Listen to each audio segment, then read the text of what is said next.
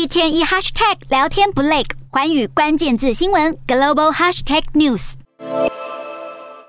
法国几间大型能源集团在二十六号登出联合公开信，呼吁全国上下节约用电的时刻来临了。能源公司 NG、电力集团 EDF 以及石油巨擘道达尔集团在信中齐声喊话。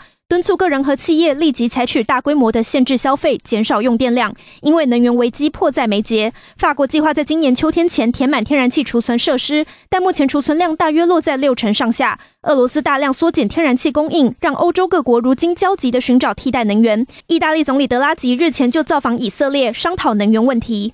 德拉吉的担忧不是没有原因。意大利北部几个月来降雨不足，又有异常热浪来袭，面临几十年来最严重的干旱，引发了缺水缺电的危机。水公司联合会表示，意大利今年一到五月的水力发电量和去年同期相比下降大约百分之四十。时尚之都米兰已经决定关闭公共装饰喷泉，并下令商店不能敞开大门，室内冷气也不许调到二十六度以下，以免电网负担过重。宣告节约用电的战役正式开打。